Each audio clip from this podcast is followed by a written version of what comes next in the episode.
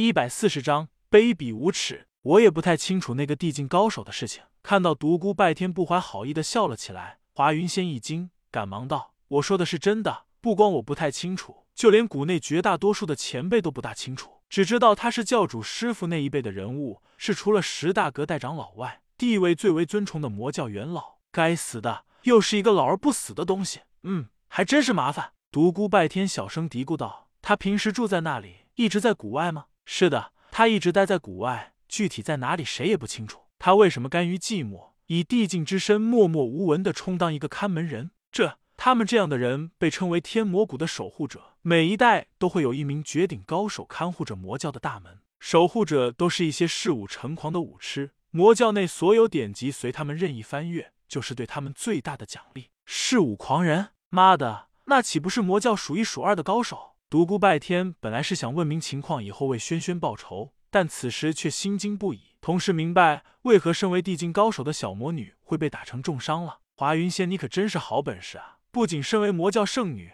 同时还是五大圣地中云烟阁的传人，真是让人佩服的五体投地啊！我真是不明白，你明明是女子之身，圣地中就没有人发现你的秘密？你应该很小就被他们带上山，我就不信那些眼睫毛都是空的老家伙会看不出你的性别。独孤拜天拍了一下自己的额头，恍然大悟道：“吁，估计你被带上山时还穿开裆裤呢。他们肯定知道你的性别，看来是你对一般江湖人故弄玄虚了。”华云仙脸色绯红，狠狠地瞪了他一眼：“你们魔教到底在五大圣地安排了多少内应？不知道。”看着一脸坚毅之色的华云仙，独孤拜天知道对于这个问题问不出什么来了。看来他对魔教忠心耿耿，涉及到魔教巨大利益问题，他是不会回答的。他本来还想再问一些问题，但怕耽误时间过长，待在他房中的轩轩出现什么意外。另外，他也不怎么相信华云仙会完全对他讲实话。想到这里，独孤拜天将身上的包裹打开，将华云仙的衣服一件一件散在地上，最后留下一件淡绿色的肚兜，放在鼻端，深深的吸了一口气，笑嘻嘻道：“好香啊！”华云仙早已面红耳赤，愤怒的眼睛都要喷出火来了。流氓、无赖、下流胚子！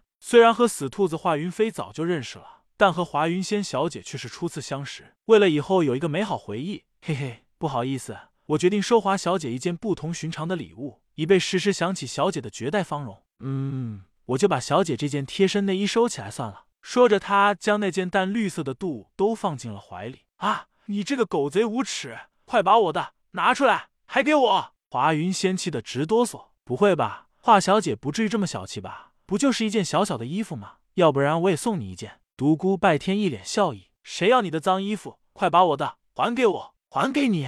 嘿嘿，虽然我不怕你去和你们的教主或者你那个老祖宗隔代大长老去说些什么，但我也不想你在他们面前把我说成一个十恶不赦的大混蛋。毕竟我是一个大好青年嘛。要是容你去诋毁我的名誉，我岂不是冤枉透顶？所以，我要是蒙了不白之冤，也只好拿这件衣服去到天魔谷每一个人的面前去解释了。说完。独孤拜天嘿嘿笑了起来，望着独孤拜天犹如恶魔般的笑容，华云仙简直要抓狂了。独孤拜天，你卑鄙下流，你没有一点不死魔王的气概，你是一个无耻的小人。如你所愿，我就下流一回。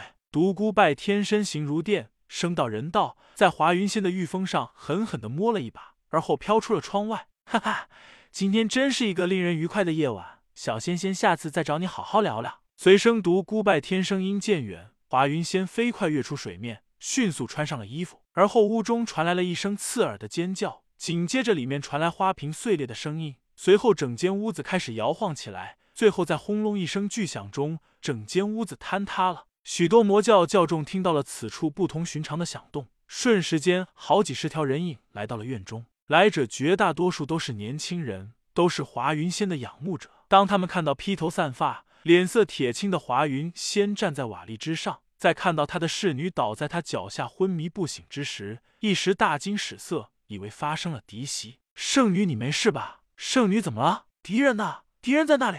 华云仙心中的怒火逐渐平息，慢慢冷静了下来。听着众人关心的话语，他感觉到自己的脸颊发烫的要命。谢谢各位的关心，这里没有什么敌人，我只是碰到了一只老鼠而已。雪儿和我都被吓坏了，一不小心闹出了这么大的动静。真不好意思，打扰各位了。看着地上昏迷不醒的雪儿，众人都不怎么相信华云仙的话，但出于种种考虑，只能口上不断的安慰。尽管众人都不相信华云仙受惊于老鼠这个事实，但这些仰慕者为了讨好他们的圣女，于第二天在天魔谷内展开了声势浩大的灭鼠行动。当独孤拜天得知这件消息时，简直笑翻了天。独孤拜天从华云飞的房中出来之后，狂笑不已。能够将这个圣地的仙子、魔教的圣女如此调笑，他自己都觉得不可思议。一想到临走时那种触手滑润的温暖，他心中便涌起一股异样的感觉。当他回到自己的住处时，小魔女已经醒了过来，此时正娇慵的躺在床上。小白，你去哪里了？哦，我出去办了一点事。办了一点事？